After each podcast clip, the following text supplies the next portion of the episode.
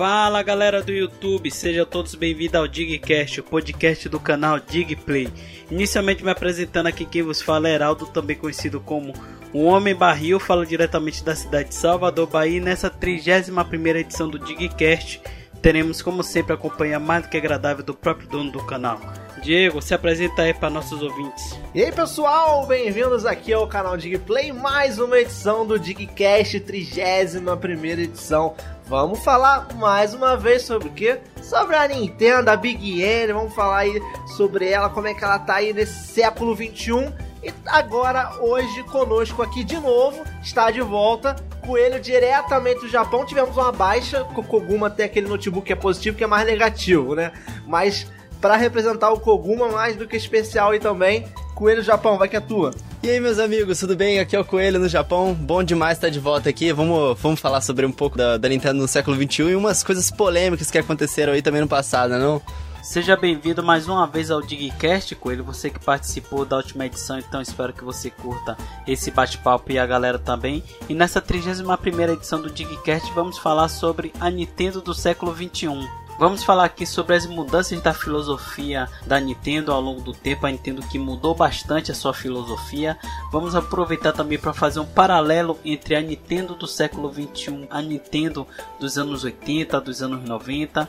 Vamos falar aqui também das últimas inovações dessa Nintendo moderna e também vamos falar aqui o que a gente acha que pode acontecer com o futuro da Nintendo. E vamos falar sobre essas e outras coisas nessa 31ª edição do Digcast.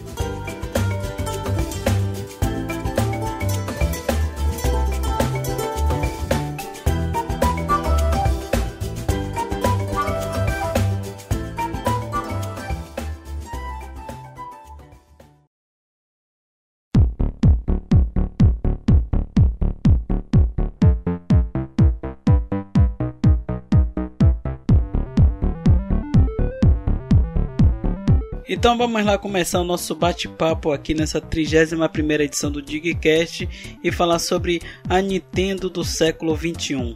A Nintendo que é uma empresa que tem muitos anos aí é, no mundo dos games e ao longo do tempo ela mudou bastante a sua filosofia. E Diego, para começar o nosso bate-papo, qual é a sua visão dessa Nintendo aí do século 21?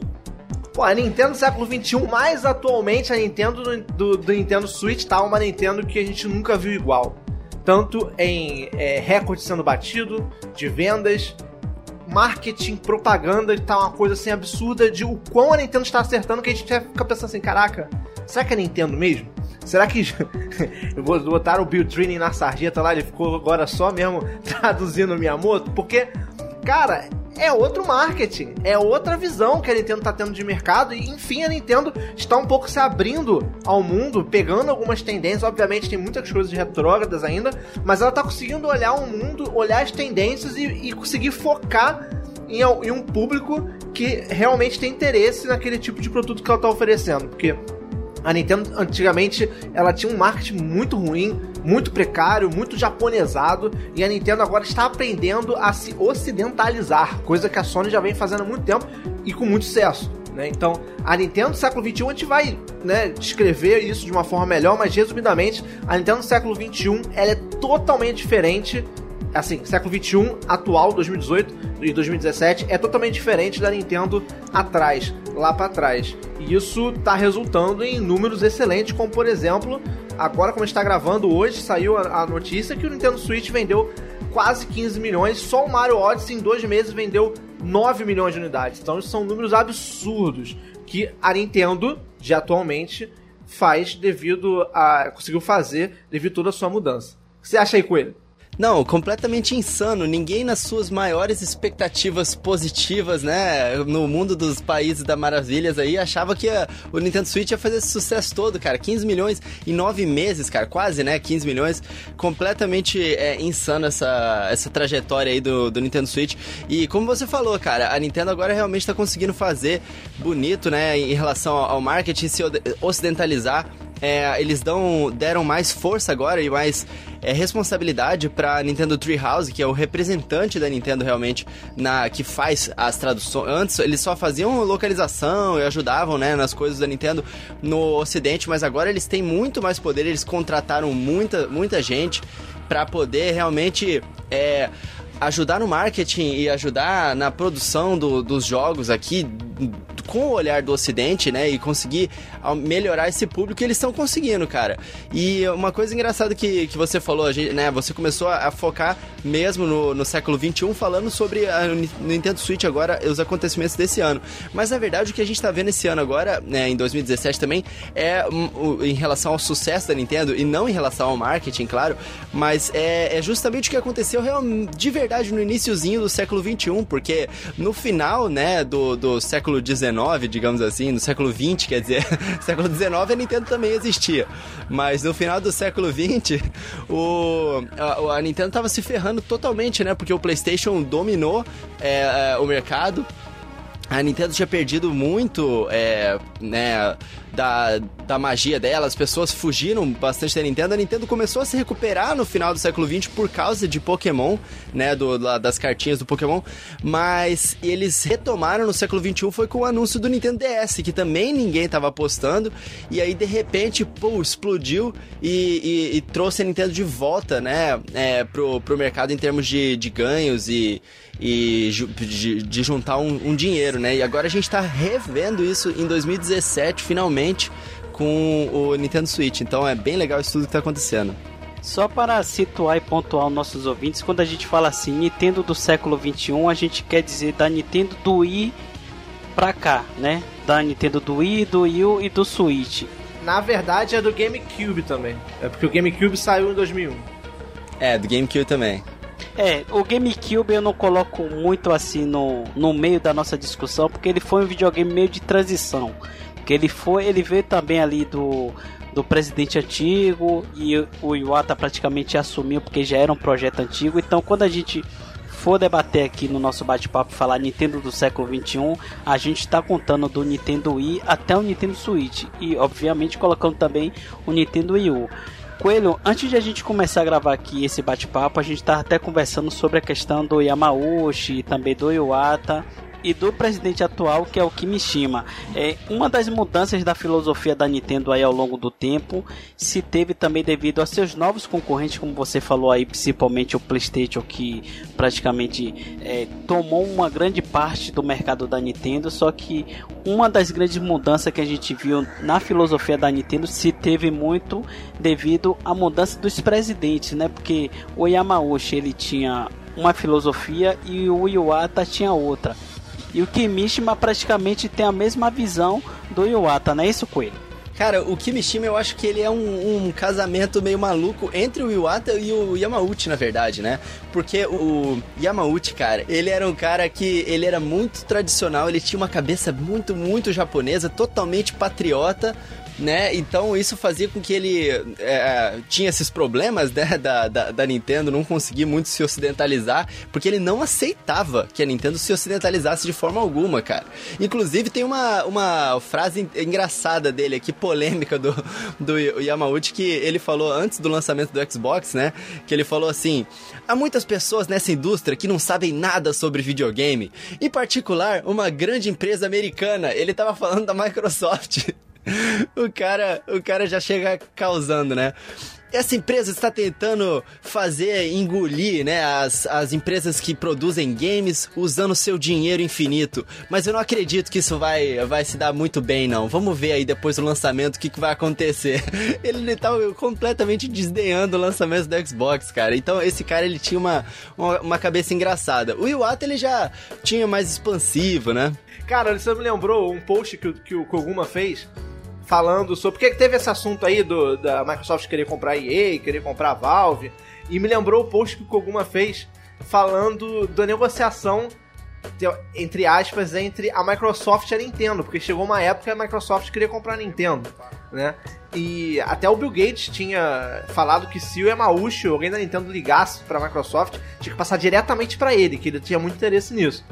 E o Koguma colocou lá as palavras do, do Yamauchi que ele tinha testemunhado, que a Microsoft fez uma oferta assim bizarra, que é uma oferta de dinheiro que nunca tinha visto em lugar nenhum. E os caras da Microsoft foram lá no Japão para poder conversar. Muita gente da Nintendo tava que, muito é, é, caída para vender, tipo assim, era muita grana. Então a maioria da galera tava querendo vender e ele, ele tava lá meio receoso e tal. E quando ele chegou, viu todos os americanos com aquele sorriso no rosto, tipo assim, já comprei aquela coisa meio é, é, desdenhando, né, do, do, da Nintendo, porque Nintendo tava meio embaixo por causa do GameCube.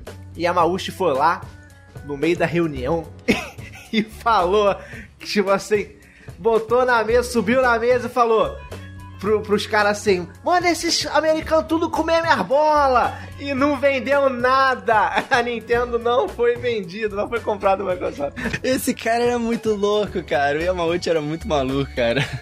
Definitivamente ele era, ele era um cara é, diferenciado, né? E ele, ele, ele, veio da linhagem, né? Da linhagem engraçada, mas ele foi o último presidente da família original, né? Que criou a Nintendo lá em 1889. Ele era ainda dessa, dessa família. O Iwata já trocou para outra família, né? Mas o Yamauchi eu acho que carregava essa, essa, esse, como é que fala, é, orgulho, né? Da Nintendo por causa disso, eu acho que veio das raízes dele, da, da família mesmo. Então ele não, realmente não queria é, abaixar as bolas para americano nenhum, cara. Ainda mais, ah, ele, ele fala sobre também a Segunda Guerra Mundial, que ele é, vender a Nintendo pra Segunda Guerra Mundial, é, vender a Nintendo pra Microsoft é como se eles estivessem perdendo a Segunda Guerra Mundial de novo. Então, até isso acho que tava lá dentro do peito dele, né? então ele não, realmente não quis abaixar a cabeça, não. Sim, é, assim, muita gente fala assim, o dia que a Nintendo fizer um hardware compatível com o mercado, eu levo ela a sério. Mas as pessoas precisam estudar, né, gente? Vamos estudar um pouquinho pra falar das coisas. O Super Nintendo ele era um videogame potente, ele não ganhava em velocidade de clock do Mega Drive, mas todo o resto era superior ao Mega Drive. Paleta de cor. Não que você pegar a maioria dos jogos multi, eram poucos jogos multi nessa época, tá? Mas a maioria dos jogos multi, tipo Street Fighter, Mortal Kombat, você vai ver que os, as melhores paletas de cor e os melhores gráficos eram geralmente da versão de Super Nintendo, quando eram jogos iguais, portes iguais. Que, por exemplo, Aladdin eram jogos diferentes. Né? Eram jogos totalmente diferentes, algumas coisas se assemelhavam, mas eram diferentes. Enfim, Nintendo 64 era o console mais parrudo da geração também. GameCube também. Então, é, a Nintendo tentou, gente. A Nintendo no, Nintendinho tinha um hardware potente, no Super Nintendo tinha um hardware potente, no 64 era 74 bits, outros era 32, no GameCube ele era mais potente, só que quando chegou o 64 GameCube, PlayStation ganhou a parada por causa de jogo, não foi por causa de especificação. A Sony levou a, a, a geração do PS1 e do PS2 por causa de jogo. Não vou entrar em mérito de mídia e tal, tal, mas os jogos saíram mais para aquele console, os jogos com mais destaque, maior quantidade, e vendeu. Então a Nintendo viu o seguinte, cara, a Sony já dominou esse, esse mercado, assim como a Microsoft com 360 fez um puta trabalho. Eu vou fazer o que nesse mercado saturado? Lançar mais um console igual aos outros que não vai me diferenciar em nada? Essa, esse foi o pensamento do Wii, né? Só que o Wii foi muito casual, foi muito na pegada casual. O Wii U ela tentou ainda ali fazer uma parada mais pro players, mas o Wii o Wii uma desgraceira. E o Switch foi também de novo cena azul. Só que ela foi no. Igual a Apple faz, a gente, já, a gente já falou isso aqui algumas vezes ela não foi, tipo assim, é no casual gamers de novo, né? Porque já tava batido, ninguém mais queria essa parte casual. Ela atacou onde as pessoas não sabiam que tinha necessidade disso. Ela viu que atualmente a vida está corrida. Então, eu sou, eu Nintendo sou majoritária no portátil. Eu Nintendo faço jogo bom pra cacete, né? E eu sei que as pessoas hoje não têm tanto tempo de ficar sentado na frente do sofá jogando videogame. Então, nada melhor do que o quê? Um console híbrido. Que o cara consegue jogar onde ele puder. Essa é a proposta do Switch e isso que faz o Switch se diferenciar dos outros. Ele é potente, ele é parrudo, ele é 4K? Não. Mas ele tem um gráfico suficiente para poder agradar a vista de quem joga, tanto no portátil quanto na TV, e te facilita você jogar onde você quiser, seja dentro de casa ou não. Às vezes eu simplesmente não quero sentar no sofá e jogar na sala, eu quero sentar deitado no, na minha cama com o gamepad pro alto, com, com o Switch pro alto, entendeu? Então, é, esse Oceano Azul é um mercado comendo pelas beiradas, é você trazer uma tecnologia, uma funcionalidade que o mercado não tem hoje, não sabe o que precisa, mas quando sai fala assim: caraca, eu preciso disso. Foi assim com o iPhone e é assim com o Switch. Com certeza, ô, Diegão, isso aí que você tá falando faz muito sentido, até porque na minha rotina, na corrida de trabalho e filho, não sei o que, o Switch é o que salva meu tempo de jogatina, cara. E essa, essa, isso que você falou, cara, do, do Wii, na verdade, é, as pessoas estão esquecendo, a gente tá esquecendo aqui nessa discussão, mas começou com o DS. O DS era posse da Nintendo. O Iwata falava assim: ah, o DS é, é, uma, é um novo caminho que a Nintendo tá levando o mercado. Se der certo, ele vai realmente definir o que, que a Nintendo vai trilhar pro futuro. Então o DS deu certo, né, com aquela coisa diferente das duas telas, não sei o que. E aí eles é, foram seguindo pro, pro Wii, né, para poder atingir esse novo público. E na verdade, cara, é, é engraçado porque isso definiu realmente a troca de filosofia da Nintendo de um presidente para o outro, porque o Yamauchi ele tinha essa, essa mentalidade, mas no final da presidência dele, inclusive eu acho que ele escolheu o, o Iwata para ser o próximo sucessor dele, porque ele teve que reconhecer essa coisa do, do poder que você estava falando, né? E aí ele, ele viu no Iwata uma pessoa que já tinha essa mentalidade, né? Mais, mais pra frente, a mentalidade mais do software, porque o Iwata ele fazia os jogos e ele tinha a mentalidade também é, de, de é, negócios, né? Mas o Iwata ele era engenheiro, ele fazia, ele realmente trabalhava fazendo jogos. E o, tem uma frase do Yamauchi também no final da presidência dele que ele fala: é realmente é, eu tenho que admitir, mas os clientes não estão interessados em grandes jogos com gráficos de alta qualidade e histórias sonoras e épicas.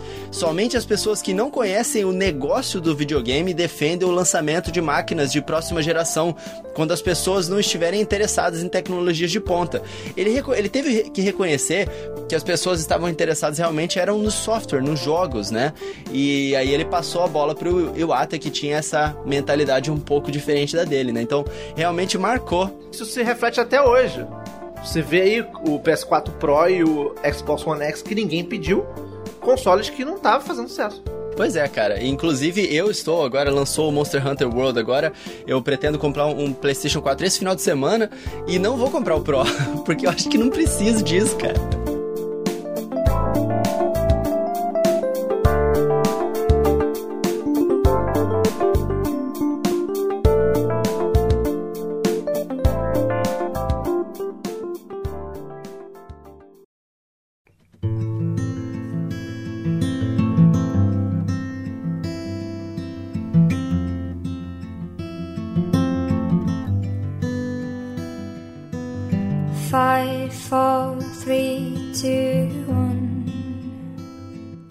Agora fazendo um paralelo entre a Nintendo do século 21 com a Nintendo dos anos 80 barra anos 90, Diego, é, tanto eu quanto você, quanto o Coelho e provavelmente muitas pessoas que estão ouvindo aqui esse Digcast são o World Game, né, galera das antigas. A gente lembra como era é, a Nintendo nos anos 90, aquela Nintendo respeitada, o, o, Super Nintendo que tinha de tudo e mais um pouco, o Nintendo 64 que apesar de não ter jogos de third party, ainda assim tinha uma biblioteca ali riquíssima de vários clássicos que estão marcados até hoje no mundo dos games e teve também o Nintendinho que praticamente salvou a indústria do mundo dos games.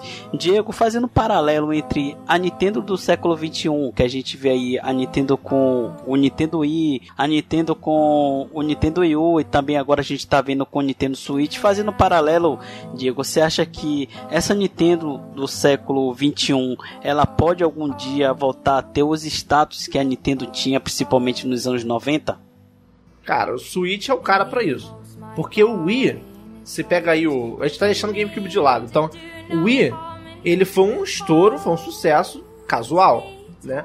A gente trouxe aí o, o pessoas que não se não gostavam de jogar videogame, não se interessavam por videogame, jogar videogame por causa do controle de movimento, jogar um esportes, jogar um, um, um, Just Dance ou alguma coisa assim que se mexia, se balançava, mexia o controle e interagia com a tela. Então a gente não podia comparar um sucesso de 100 milhões de unidades do Wii com o sucesso do Super Nintendo, por exemplo, que foi o que 40 mil unidades, 60, não lembro. É... Porque eram produtos diferentes, sabe?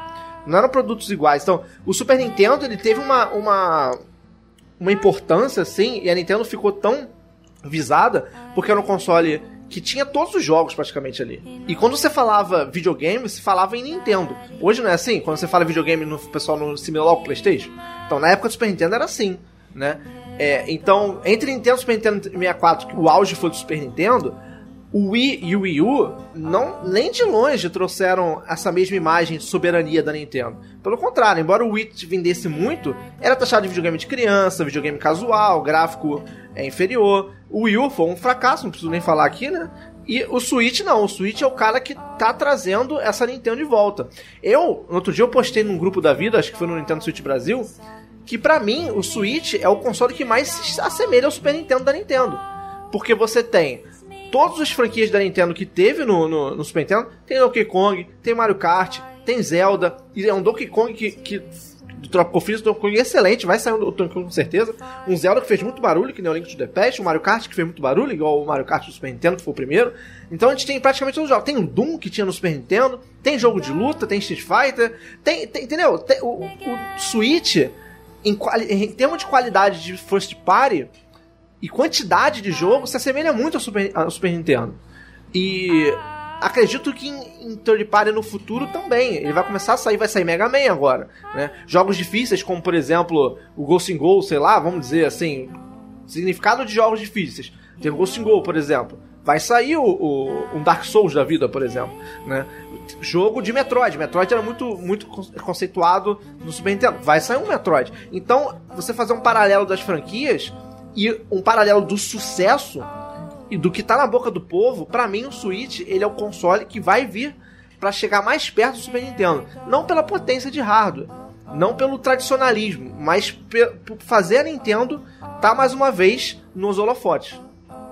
Definitivamente, cara. É, a Nintendo, o Nintendo Switch tá com maior cara de, de, Super Nintendo mesmo, né? E isso é muito legal, porque eu vejo muitas pessoas que saíram de, definitivamente da Nintendo desde o Super Nintendo ou da época do Nintendo 64 e nunca mais voltaram, nem sabiam que a Nintendo ainda fazia jogos, cara. Eu vejo primos meus falando, caramba, a Nintendo ainda faz videogame, né? Porque por causa do sucesso do Nintendo Switch agora, e eles querem comprar o Switch, cara. Ficaram interessados. Então eu nunca ia imaginar, cara, isso, porque né, as pessoas saíram, né?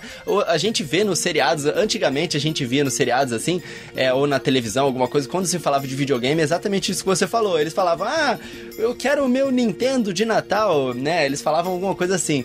E hoje em dia o pessoal, é, até no Big Bang Theory e outras séries de TV, quando eles vão falar de videogame, eles falam de PlayStation ou falam de Xbox, né? Porque são coisas produzidas no, nos Estados Unidos. Mas agora finalmente o Switch tá, tá, tá voltando né, a trazer essa, essa coisa de volta e realmente é, é muito legal ver tudo isso acontecendo, né? Isso remete ao passado também, tipo, você vê vários jogos indies, como Celeste, que saiu há pouco tempo, e outros jogos que se remetem a jogos da época do Super Nintendo. Tanto visualmente quanto de qualidade gráfica, qualidade é, de trilha sonora e o próprio gameplay. E você vê um monte de RPG saindo. E de RPG tanto mais avançado como o Xenoblade Chronicles 2, quanto o Xenoblade, é, é, RPG que remete também à época do Super Nintendo, como um Project Octopath, um Lost Sphere, etc. Então você tem uma mistura de presente com o passado no Switch que, sabe, ataca a nostalgia ao mesmo tempo também satisfaz a galera nova. Isso é incrível, cara. Cara, mas eu, eu costumo dizer que a Nintendo, nada que ela faz, ela esquece. É, é, ela, ela tá sempre de olho no, no, no, passado dela, né? Então os grandes sucessos da, da Nintendo sempre tem, tiveram um pezinho de alguma coisa que eles tentaram fazer no passado, né? Você pode ver, por exemplo, que é, o Nintendo DS é, aquela coisa das duas telas, eles já tinham lá no, no Game Watch, né? Aquela, o minigamezinho lá de duas telas da Nintendo. E a Nintendo continua sempre, né, olhando pro, pro, pro passado para ver se eles encontram é, alguma coisa para que o mercado não estava pronto ainda para eles poderem trazer de volta. Eu não duvido nada que o fracasso do Virtual Boy aí, que eles tiveram que, que eles queriam colocar o VR, né, numa época onde as pessoas não não entendiam, o mercado não estava pronto ainda, nem a tecnologia, trazer de volta isso, né, hoje em dia, eu não sei na época do Switch, mas em, em breve aí para poder finalmente é, fazer esse negócio fazer sucesso, né? De repente eles estão até tentando fazer isso, né? Só que em vez de realidade virtual, é realidade realidade, né? Com o Nintendo Labo. É, o Nintendo Labo já, já é um. já tem ali um Project Robot que foi cancelado ali, né? A própria premissa do Nintendo Switch, quando ele foi apresentado lá naquele evento lá de janeiro do ano passado, a própria pessoa que estava apresentando lá já dizia que o Nintendo Switch era uma herança de tudo do que a Nintendo foi ao longo do tempo. Tinha um pouco ali do Super Nintendo, tinha um pouco do Nintendo 64, do GameCube, do Wii e assim sucessivamente. É, agora foi interessante vocês é, falar sobre a questão do, da correlação entre o Nintendo Switch e o Super Nintendo, porque muitas pessoas já vêm falando isso comigo. Inclusive o Mauro falou isso comigo hoje. O próprio Juan dos Nostalgia, que há décadas não tinha um videogame atual, se interessou bastante com o Nintendo Switch e provavelmente o Nintendo Switch vai resgatar esse público aí antigo, né? Que consumia a Nintendo nos anos 90.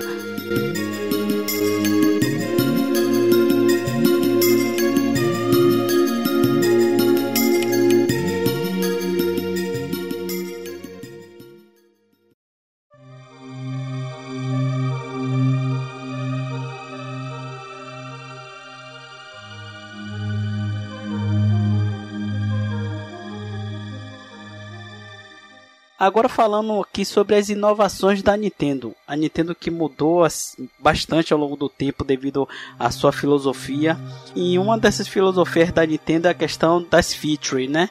Do, da jogabilidade e também das características do videogame em si. E com isso vem, consequentemente, as inovações da Nintendo moderna. A gente tem aqui entre as últimas inovações como o Remote, o Gamepad, os Joy-Con e por fim o Nintendo Label. Lembrando que a Nintendo dos anos 90 também teve várias inovações, como a gente já gravou aqui também uma edição do Digcast, se não me engano, a 11 edição. Lá a gente falou das inovações que a Nintendo teve ao longo do tempo. E nos anos 90 teve o D-Pad, teve o direcional, teve o Rumble Pack, entre outras inovações.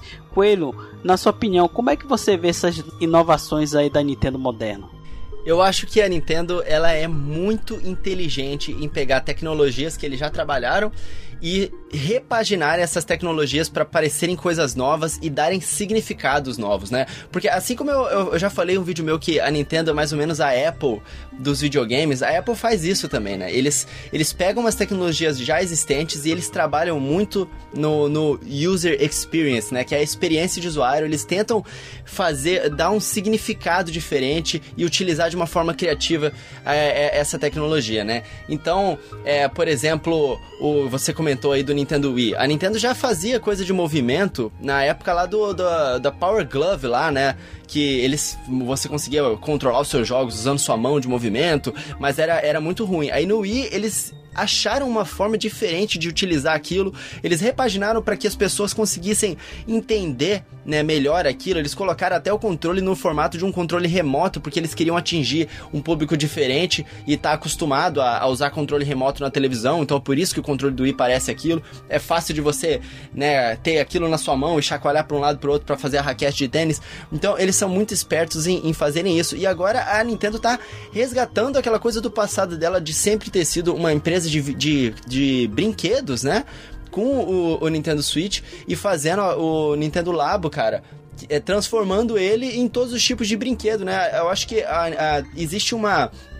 uma é, um mercado muito interessante de é, brinquedos inteligentes, né? Que são é, um, um tá, as, as empresas estão tentando fazer isso pegar ao longo dos anos, né? Que são é, esses Legos Technic, né? Que você monta o Lego e depois coloca um, um motor nele, faz ele ser todo interativo. Existem uma outra, um outro mercado de uns cubinhos que você junta e você programa eles no seu computador de forma simples para as crianças aprenderem e poderem brincar. E o Nintendo Labo tá fazendo isso. E eu acho que a Nintendo tem força suficiente para trazer essa inovação pro, pro mercado e fazer realmente as pessoas aderirem a isso, né? Então eu acho que a Nintendo tem o potencial aí com o Nintendo Labo de criar um novo Lego, cara, porque eles vão pegar uma coisa que é barata, né, que, que é papelão, vão permitir que as pessoas imprimam isso em casa, e eu, eu não acho que as pessoas, na verdade, vão imprimir o papelão em casa, mas isso permite que várias empresas, né, locais, consigam fazer e, e vender de forma barata na, nas, nas lojas, né, e e, as, e deixar que as crianças entendam como que funciona é, a, a, aquele, o Nintendo Labo. De repente vai ter alguma coisa que você possa programar o seu próprio minigamezinho ali, não sei como é que vai ser exatamente, e montar e brincar com aquilo que você montou. Então, eu acho que a Nintendo tem aí um potencial novo Lego em suas mãos e, e vai trazer essa, essa inovação para o mercado e vai interessar de pessoas de todos os, os meios, não só é, os meios gamers, mas também o meio de é, famílias que querem brincar juntos, né? Muitos pais hoje em dia não se interessam também por videogame, mas eles se interessam em brincar com, com, com os seus filhos, montando coisas porque brincaram de Lego quando era criança. Então a Nintendo vai unir essas coisas também e é muito interessante isso que, que eles estão fazendo, porque é tecnologia e, e Minecraft juntos, né? É, vale ressaltar que, voltando ao que eu falei lá no início, que a Nintendo tava com marketing agressivo no público diferenciado, que é um público jovem adulto, mais adulto, o Nintendo Labo, ele vem justamente para poder trazer o público que a Nintendo geralmente tem de costume e não tem no Switch atualmente, que são as crianças. Então, o Nintendo Labo, por isso que eu, muita gente pergunta assim, dia que você acha que o Nintendo Labo vai vender pra cacete, tipo Mario vendeu, Mario Kart? Não. Eu acho que o Nintendo Labo vai vender suficientemente bem, tá? Só que eu não acho que vai vender igual, tipo, um System Seller da Nintendo, porque a Nintendo com o Nintendo Labo vai trazer as crianças. Né? Então, muita criança que não tem o Switch, a partir do lançamento do Nintendo Labo, pode ser que ela se interesse a ter o console. Um garoto que tinha um 3DS para jogar um, sei lá, uma criança de 5, 6 anos, 7 anos, que tinha um 3DS para jogar o seu Pokémon, então ela agora fala assim, pô, eu posso jogar meu Pokémon no Nintendo Switch, eu vou ter os jogos que eu tenho no 3DS no Nintendo Switch e ainda vou ter o Nintendo Labo. Então, acho que tá na hora. Entende? Então, a gente vai ter uma base instalada aí com o Nintendo Labo sendo aumentada com uma faixa etária menor, de criança, que é onde ela está focando esse público. Né? Uma coisa que atualmente ela não tem. E falando de, de acessório ou de inovações da Nintendo do passado, a Nintendo sempre foi de lançar acessório. Mesmo se tivesse sucesso ou não, por exemplo. O Super Nintendo teve a Super Scope, que era uma porra de uma bazuca que ninguém usava aquele troço. Ela teve a Teve até bicicleta ergométrica pro Super Nintendo, cara. É, o Nintendo 64 teve o Nintendo DD que ninguém usou, aquele troço. O GameCube teve Bongo, cara. teve Bongo. então, acessório, a Nintendo sempre teve. Ela sempre teve o, o, digamos assim, já que a gente falou das bolas do Yamauchi, ela sempre teve culhão de jogar coisa no mercado para experimentar. Entendeu? Pra, e se não deu certo, ela estuda. O Coelho falou, é perfeito ela lançou uma parada, não deu certo, vamos estudar o que, que agradou, o que não agradou, pra lá na frente a gente lançar de uma forma aperfeiçoada. E, Diegão, é, o Nintendo Switch é o videogame perfeito pra Nintendo lançar mais cacareco, né, cara? Porque você pode conectar tudo ali onde tá os Joy-Cons.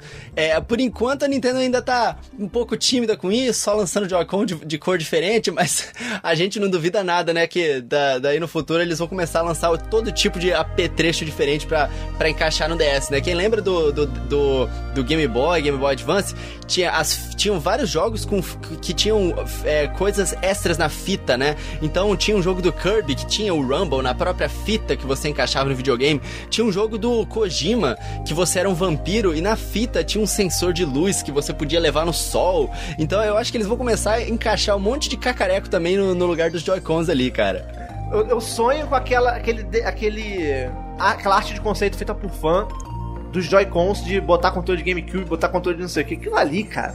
E, e o Kimishima falou que tem mais coisa para lançar pro Switch de acessório. Então, Vamos ver se a gente vai ter alguns Joy-Cons modificados aí. É, algumas pessoas esquecem que a Nintendo ela veio primeiro como uma empresa de brinquedos, né?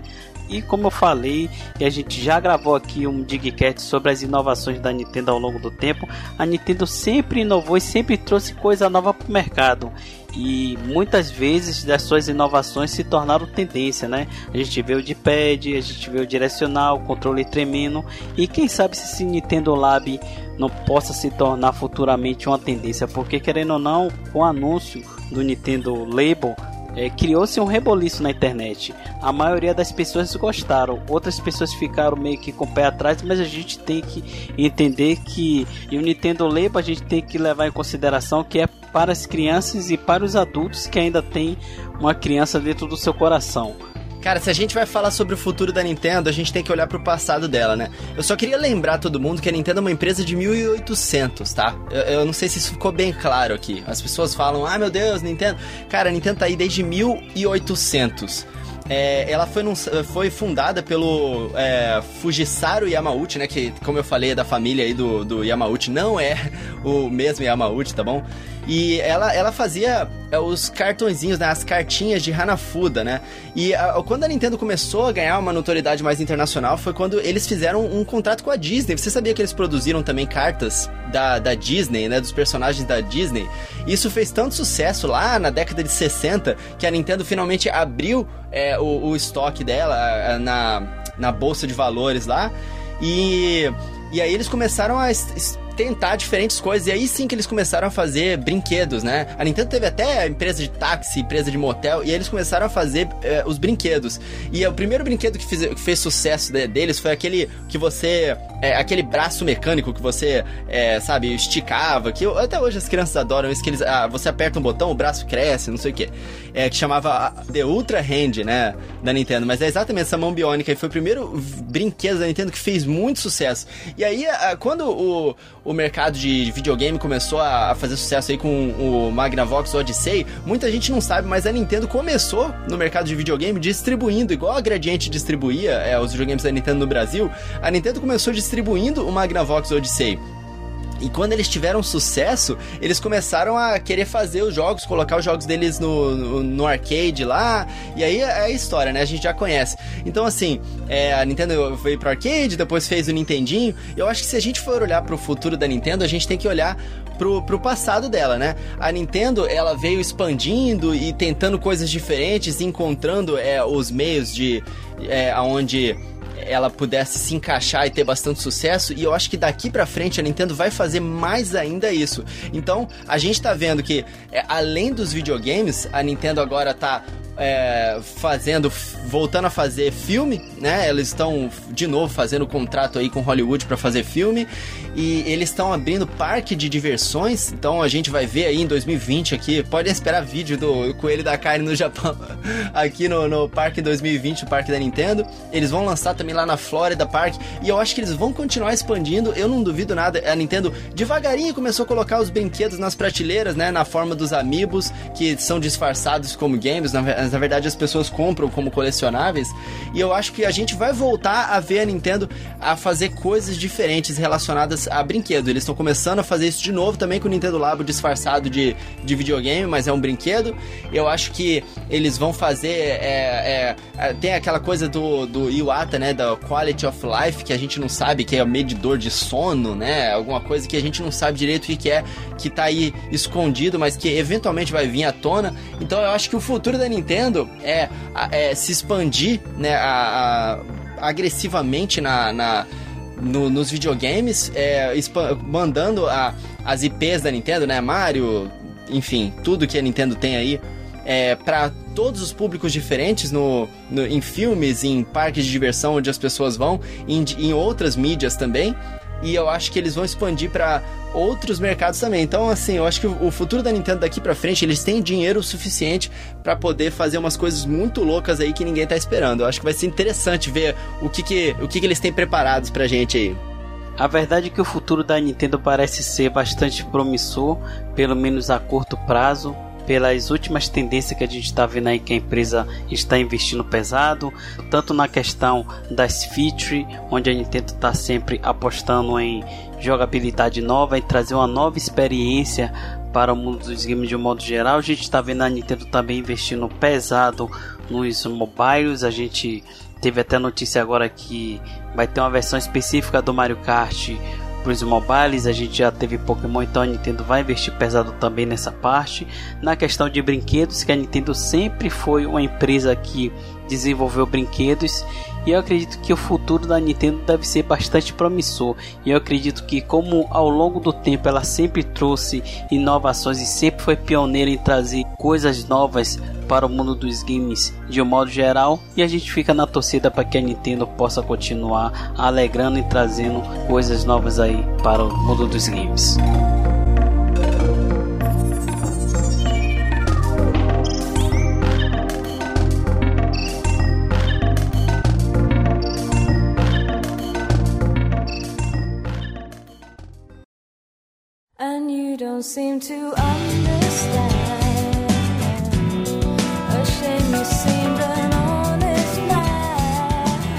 Muito bem, galera, estamos chegando ao final mais uma edição aqui do Digcast, o Digcast que é o podcast do canal Digplay. Para você que é o novo ouvinte, existe uma playlist aqui no canal do Digplay onde você pode conferir todas as edições aí que já teve do Digcast. Essa foi a 31 primeira edição.